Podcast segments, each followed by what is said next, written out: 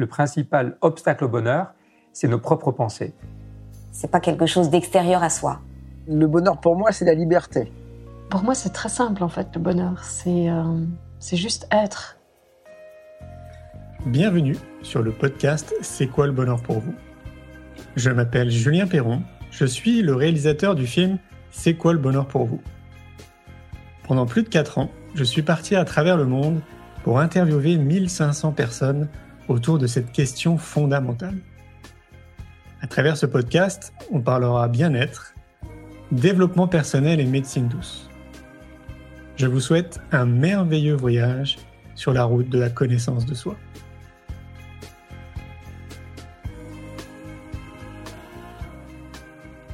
Aujourd'hui, j'ai le plaisir de recevoir Lise Bourbeau. Auteur de 24 best-sellers, Lise Bourbeau compte parmi les auteurs les plus lus dans tous les pays francophones. Elle a créé le centre de développement personnel Écoute ton corps.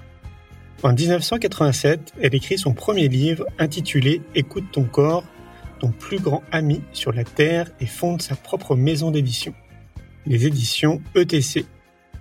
Depuis 1982, elle a donné plusieurs milliers de conférences et ateliers et a ainsi participé à plusieurs centaines d'entrevues radiophoniques et télévisées. Je vous souhaite une belle écoute.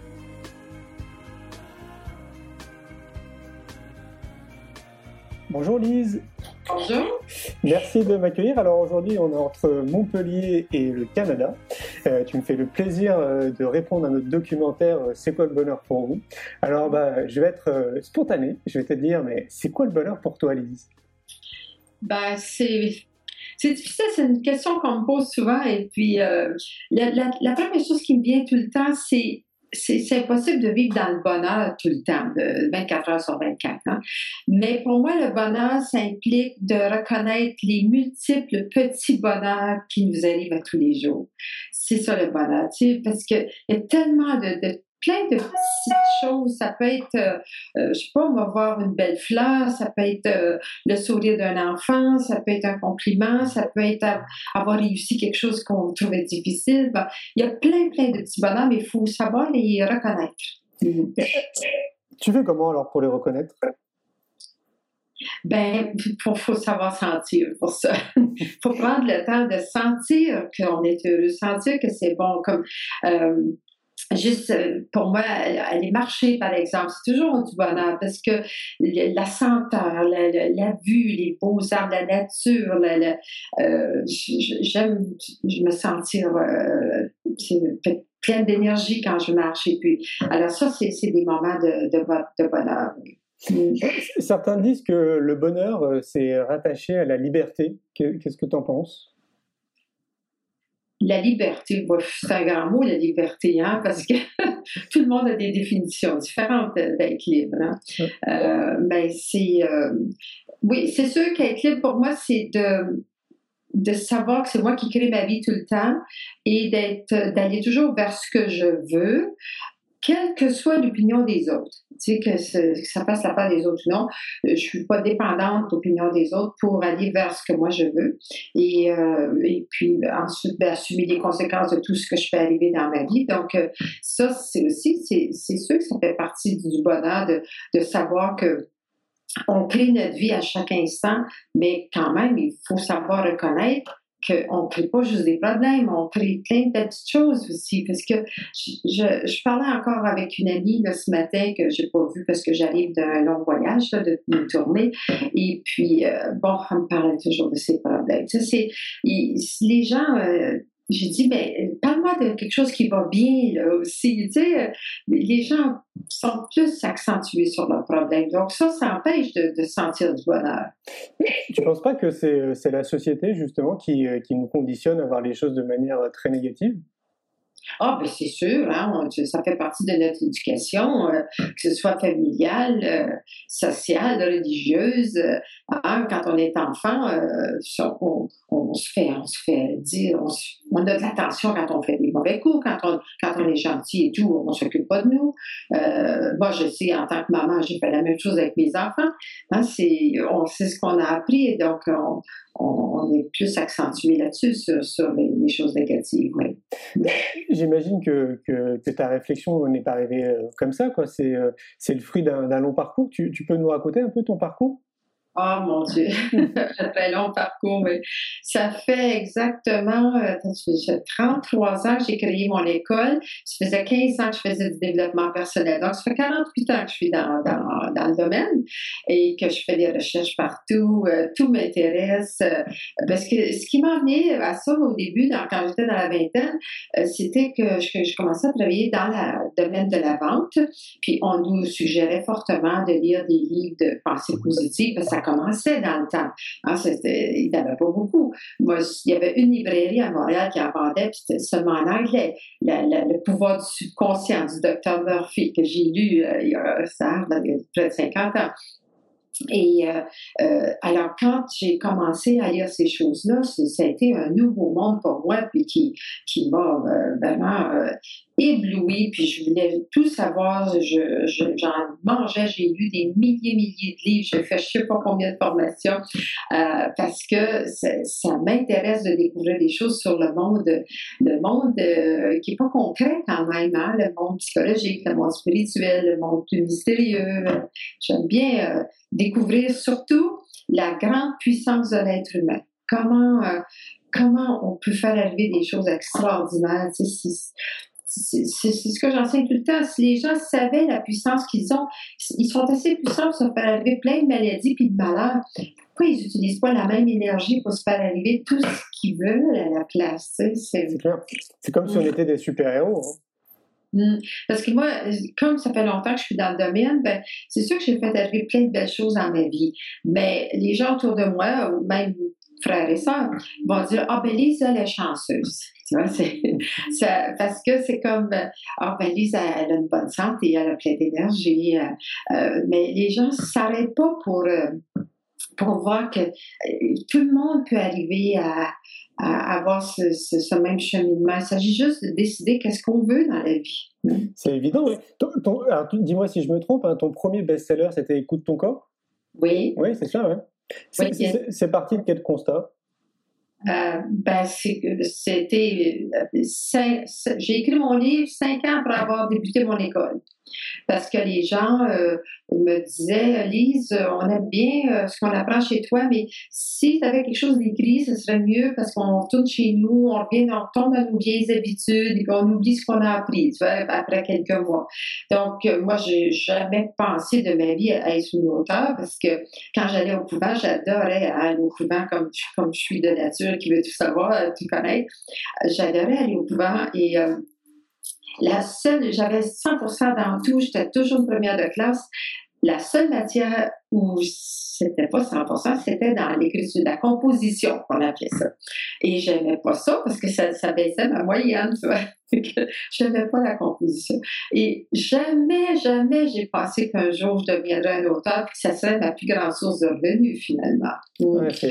j'ai juste, quand j'ai écrit mon premier livre, je me suis assise, je me, je me vois encore, un ami m'avait prêté sa maison euh, près d'un lac, là, euh, dans le temps des fêtes. J'étais toute seule là, j'ai passé une semaine assise par terre devant le gros, gros feu de cheminée. Et j'ai parlé, parlé, parlé pendant une semaine avec une enregistreuse pour, euh, pour dicter mon livre. Au lieu de, l'écrire, parce que je ne considérais pas une auteure, je, suis plus une enseignante, je m'imaginais debout devant, devant un groupe de personnes. Puis j'avais fait ma structure quand même, comme je suis une personne structurée de nature, j'avais tout fait ma structure, les différents chapitres que je voulais écrire et puis les sujets. Et puis là, je me suis mis à parler. Puis c'est comme ça que j'ai sorti mon premier livre. C'est génial. Parce que, écoute, ton corps, euh, alors moi je l'ai lu, j'ai trouvé ça excellent. Euh, par contre, j'avais l'impression que ça s'adressait plus aux femmes, alors que je suis intimement convaincu que ça, ça concerne tout le monde. Ça concerne tout le monde. Ouais, c'est clair. Et, écoute ton corps, tu peux préciser euh, ce que c'est pour, pour les auditeurs qui nous écoutent? Ben, écouter son corps, c'est écouter euh, son corps physique, émotionnel et mental. Alors, il y a une différence entre écouter les besoins de son corps et écouter les messages de son corps. Donc, euh, écouter les besoins de notre corps, ben, c'est de donner à nos trois corps ce qu'ils, ont le plus besoin. Comme le corps physique a besoin de nourriture, il a besoin d'air, il a besoin d'eau, besoin de, de, de, d'exercice physique. Bon, le corps émotionnel, la même chose, il a besoin de, d'avoir des désirs, de se sentir bien. Puis le corps mental a besoin de nouvelles connaissances, apprendre des choses qui sont stimulantes. Mais ça, c'est la nourriture pour les trois corps. Et bien souvent, on ne leur donne pas de bonne nourriture parce qu'au lieu d'avoir de se sentir bien, ben, on vit plein d'émotions, de la colère, euh, de la frustration, euh, des rancunes. Fait qu'on n'écoute pas les besoins de nos corps. Et au lieu de lui donner de la bonne nourriture, des bons exercices physiques, euh, bon, on, on, c'est ce qu'on fait. Donc, on, ça, c'est écouter les besoins de ces trois corps. Mais écouter les messages du corps, c'est aussitôt que je me sens pas bien, ou que, que ce soit dans mon corps physique, émotionnel mental, là, c'est mon corps qui, moi, j'utilise toujours mon corps parce que on est plus en contact avec le corps, surtout le corps physique, qui attire mon attention sur une façon de penser, sur quelque chose qui se passe à l'intérieur de moi qui est contraire à mes besoins. Fait que corps est toujours, toujours en train de nous parler. Si, on est bien, on n'est on, pas, pas malade, on, est, euh, on a de l'énergie, on est bien, on dort bien, tout ça, ben, ça veut dire que dans le moment, j'écoute les besoins de mon corps. Tandis que, euh, alors c'est comme ça que j'ai commencé, moi, parce que j'ai, euh, ma première démarche a été sur écouter m'écouter à travers mon alimentation parce que j'avais pris du poids, puis je voulais savoir comment ça fait que j'avais pris du poids. Euh, comme je n'avais pas les régimes, ben, j'ai commencé à noter ce que je mangeais, ce que je buvais. Et ça a été la découverte. Ça, ça a été le début de ma démarche spirituelle. J'ai, grâce à tout ce que j'ai pu faire les liens là, entre ma façon de m'alimenter puis euh, ma, rigidité, comment j'étais euh, rigide, j'étais euh, inflexible avec les enfants, avec moi. Euh, je pas mes besoins, je savais pas m'aimer. Euh, euh, j'ai compris la raison de mon divorce que j'avais eu auparavant, avant cette expérience-là. Et j'ai vu combien c'était euh, extraordinaire juste par ma façon de m'alimenter physiquement. J'ai vu comment je m'alimentais pas bien au plan émotionnel et mental. Donc, ça a été ma première démarche que je faisais pour moi. Je, continue à travailler dans le domaine de la vente. J'avais pas l'intention d'en faire une, profession, mais euh, euh, c'est un jour j'ai eu un rêve, euh, un rêve une nuit, je me suis réveillée puis je me, me suis vue dans mon rêve devant une grande, grande foule dans une belle grande salle et puis que j'enseignais aux gens tout ce que j'avais découvert. Donc, euh, ça a été pour ça que ça s'appelle Écoute ton corps. C'est super, parce que tu mets le doigt sur quelque chose, c'est Hippocrate le disait très bien, euh, que l'alimentation soit ton premier médicament.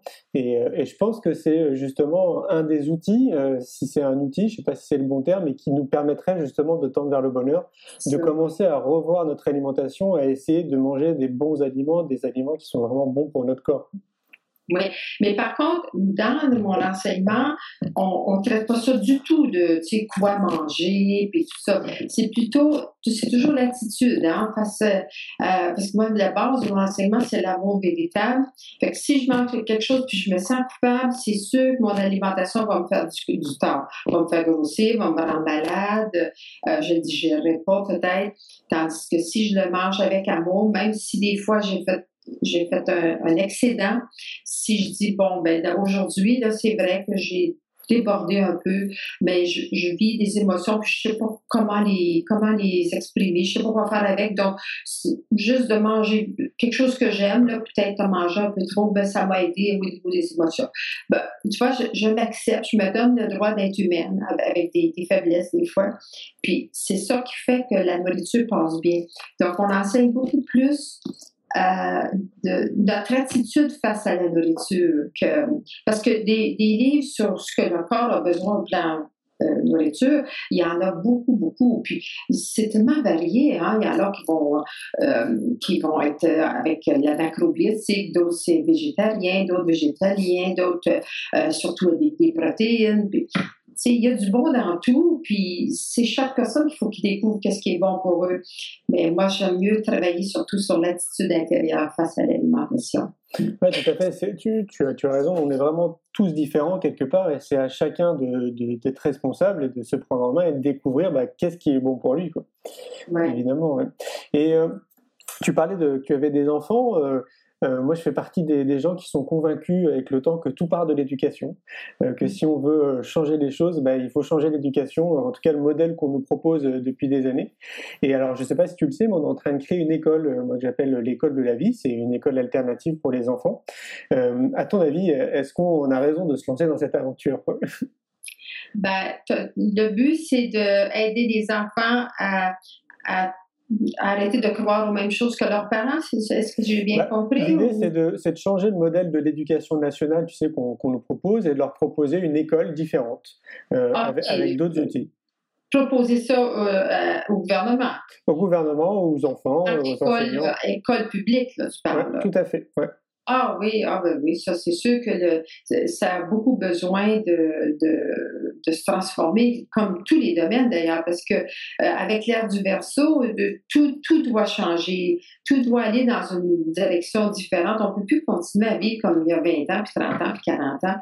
Alors c'est sûr que c'est certainement bienvenu de, à avec des notions nouvelles d'éducation. Ouais, ouais j'ai vraiment l'impression que, que tout part de là, parce que quand tu prends un adulte, j'ai le sentiment que c'est quand même assez long de le déconditionner, parce qu'on parle quand même d'une forme de déconditionnement, alors qu'un enfant, finalement, bah, il arrive, il est totalement ouvert à la vie et à la nature, et donc euh, bah, l'idée, c'est d'essayer de lui transmettre un maximum d'outils euh, bah, qui va lui permettre d'évoluer de manière un peu différente que ce qu'on veut nous imposer.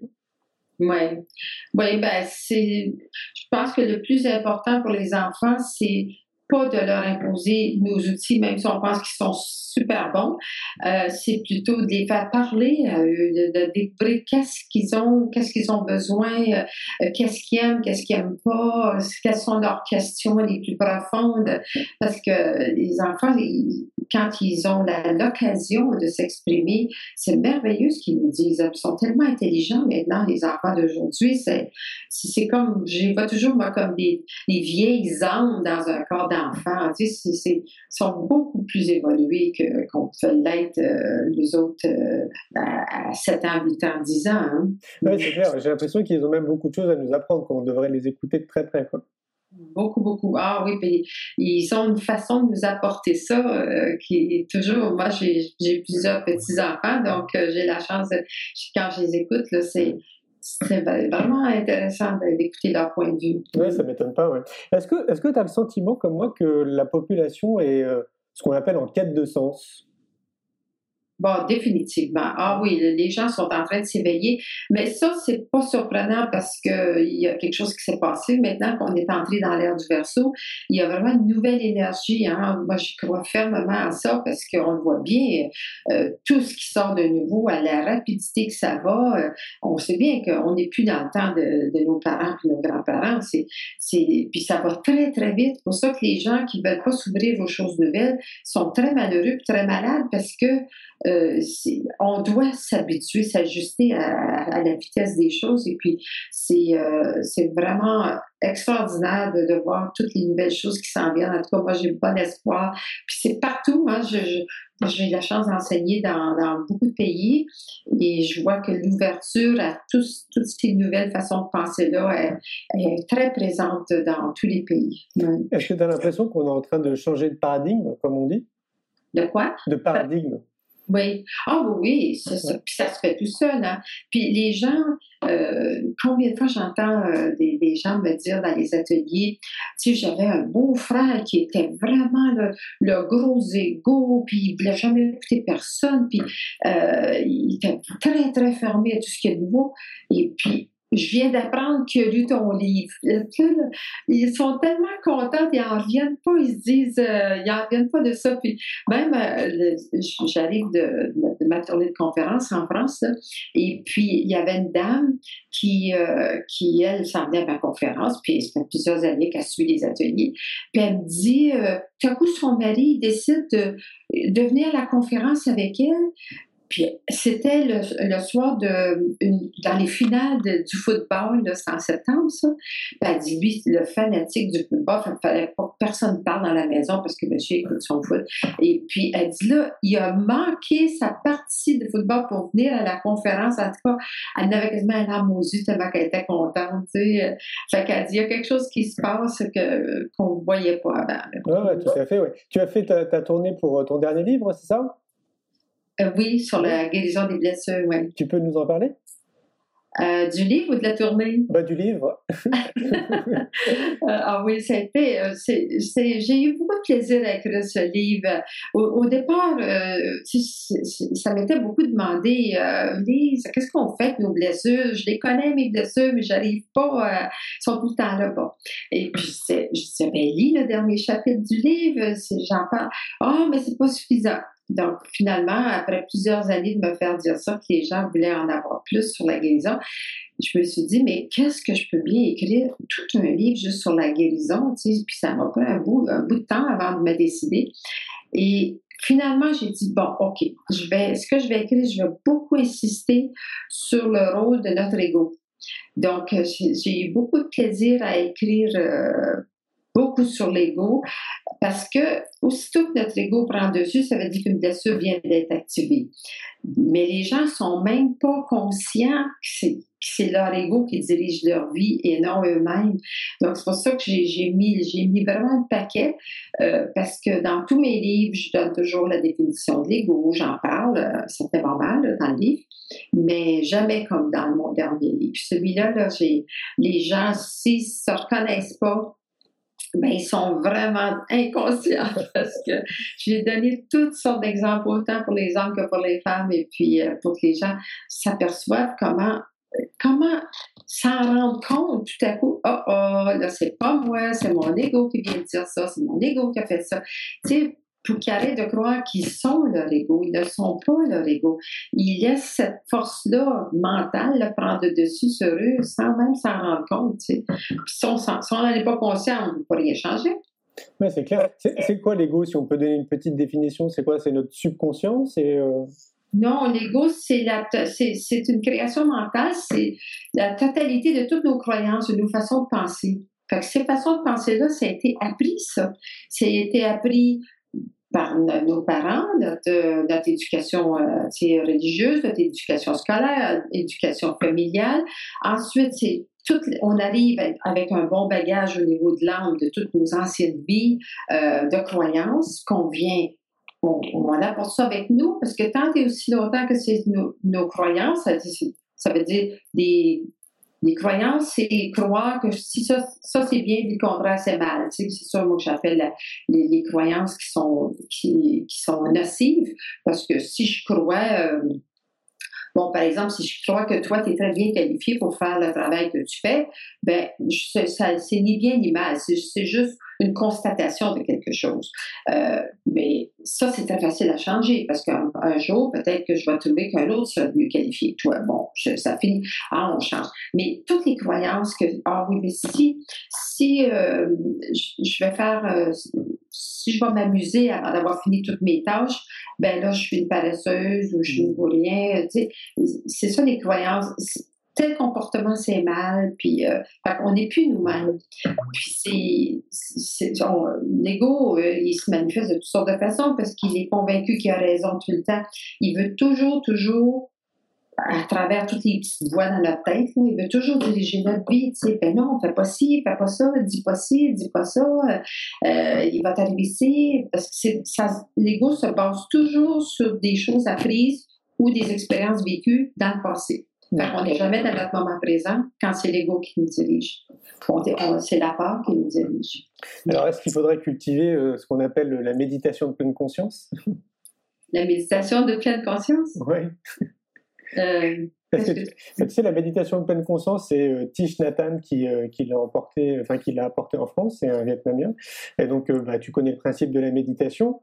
Et la pleine conscience veut être vivre vraiment chaque moment présent à 100%. Oui, ouais, ben ça, c'est pas évident à faire. Hein? Surtout maintenant, on, on vit dans une vie tellement trépidante euh, qui va à une telle vitesse, parce que même le temps est accéléré hein, maintenant comparé à il y a 20, 20, 30 ans. Et euh, donc, il faut s'ajuster à tout ça. Puis, très peu de gens savent vraiment sentir. On ne peut pas être conscient de quoi que ce soit si on ne sait pas sentir comment je me sens avec cette personne-là, comment je me sens dans cette situation-là, comment je me sens quand je pense à ça? Les gens s'arrêtent pas pour, pour sentir. Donc, euh, c'est difficile d'être conscient. Tu penses que la méditation, ça pourrait nous aider justement ça a coupé un peu. C'était quoi ta question? Tu penses que la méditation, ça pourrait nous aider? Ben, pour moi, je suis, j'enseigne même la méditation, mais c'est toujours bon la méditation pour nous aider à, à connaître le bonheur d'être dans un état méditatif. Et parce que c'est pas vraiment la méditation parce qu'il y a bien des techniques là, euh, chacun a sa technique. Euh, c'est pas la technique qui est importante, mais c'est comment juste être présent à ce qui se passe à chaque à chaque seconde. Mais euh, alors, les gens peuvent commencer à méditer une demi-heure, une heure par jour, pour être, mais on peut être en, en état méditatif souvent en travaillant parce que, euh, comme moi, pendant que j'écris, je suis en état méditatif parce que je pense à rien d'autre. Je suis, très présente à ce que je fais. Euh, quand j'enseigne, toute la journée, je suis en état méditatif parce que je, je pense pas à mes emails à répondre, je pense pas à rien d'autre. Là. Je, alors, aussitôt qu'on est très absorbé par notre moment présent, c'est comme faire une méditation. C'est un, on est dans un état méditatif, c'est-à-dire très, très présent.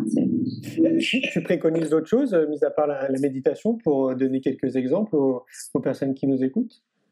Des exemples pour... Euh, bah, Mis à part la méditation, est-ce que tu penses qu'il y a, d'autres exercices qu'on pourrait faire?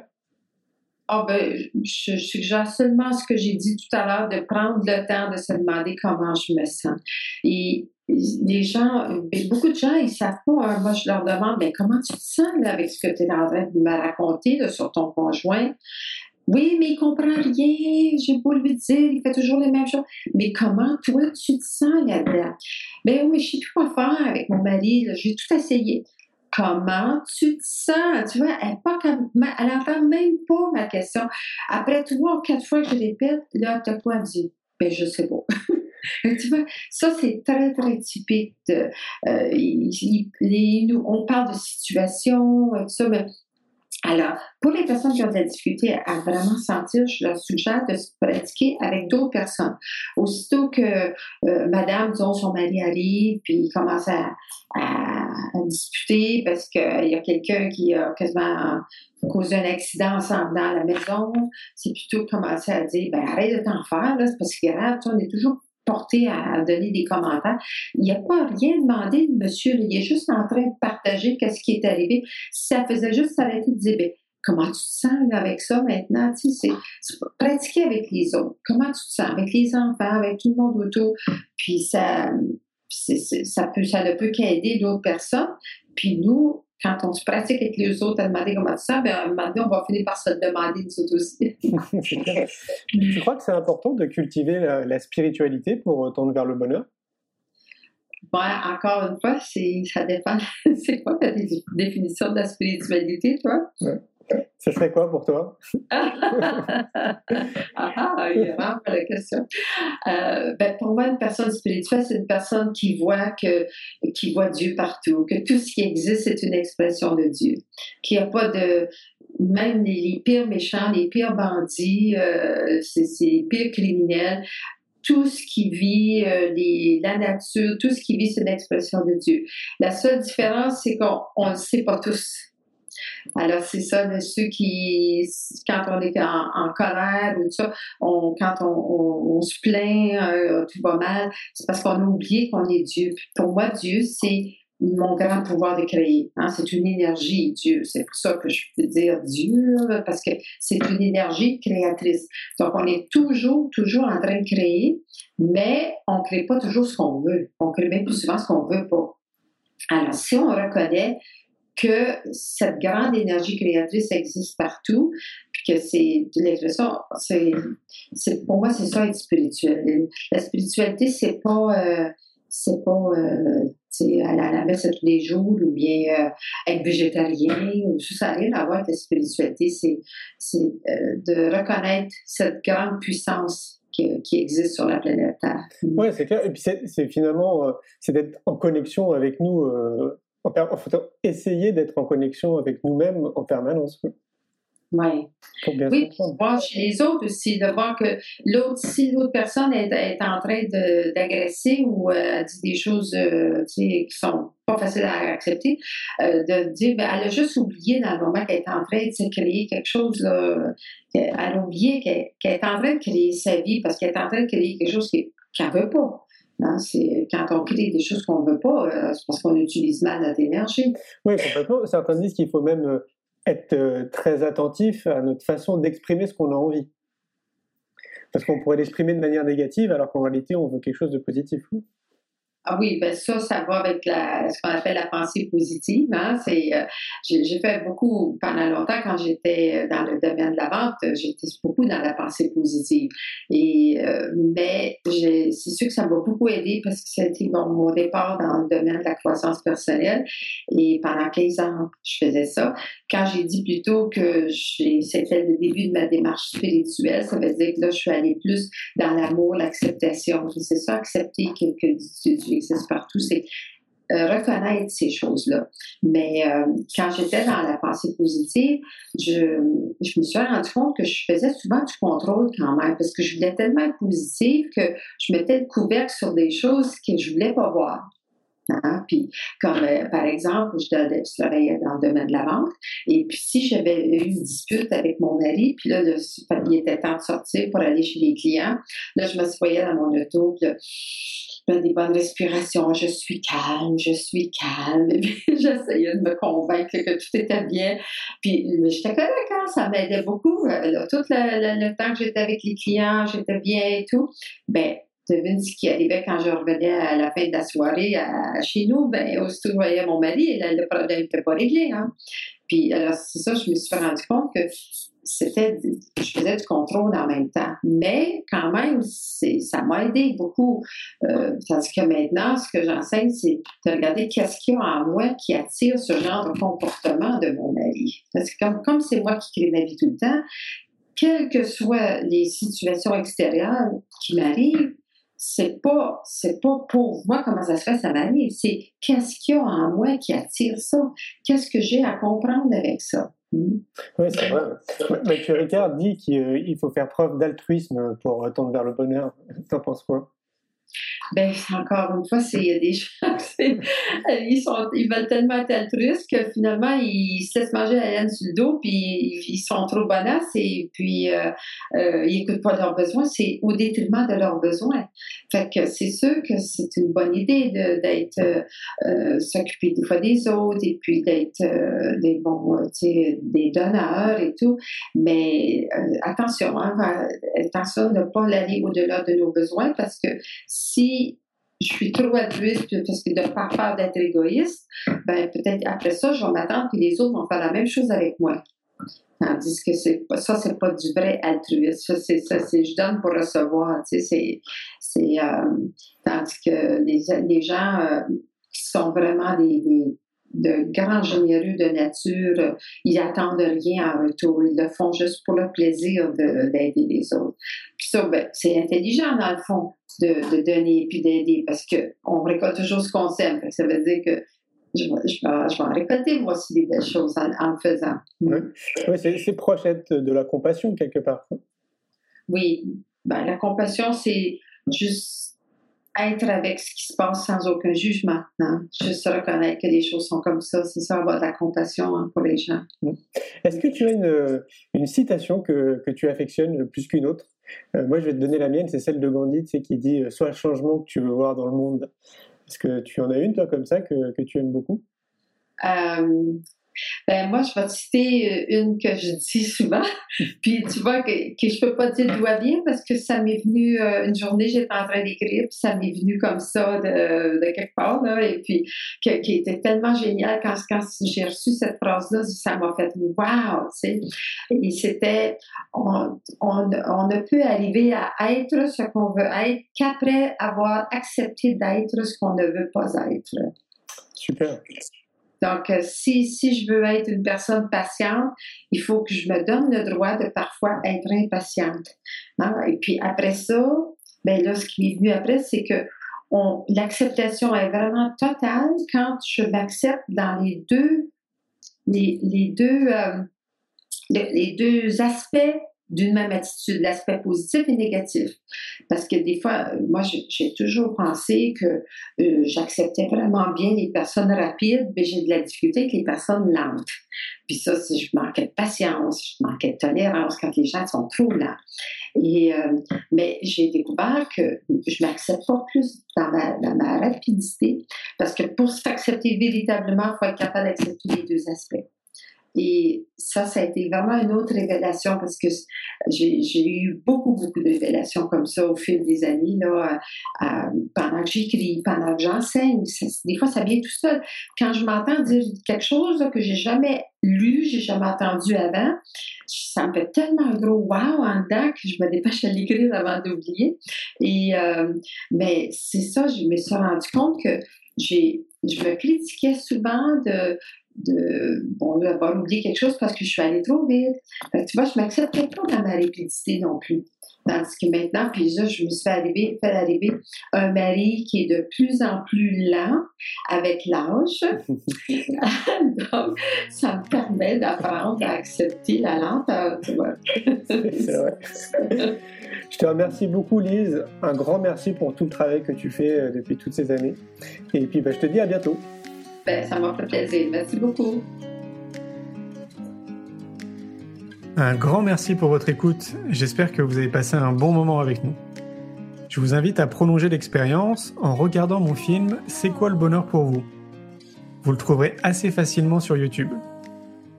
Si vous souhaitez ancrer davantage les choses, nous avons créé le jeu de cartes C'est quoi le bonheur pour vous qui vous permettra de mieux vous connaître et de mieux connaître les gens avec lesquels vous allez jouer de manière ludique et bienveillante. Vous me retrouverez assez facilement sur les réseaux sociaux si vous souhaitez qu'on échange en direct. Et merci de nous laisser des messages ou des avis, des commentaires. Ça fait vraiment plaisir et je prendrai une grande joie à vous répondre. En attendant, je vous souhaite une très belle route et je vous retrouve maintenant la semaine prochaine pour un nouvel épisode du podcast C'est quoi le bonheur pour vous?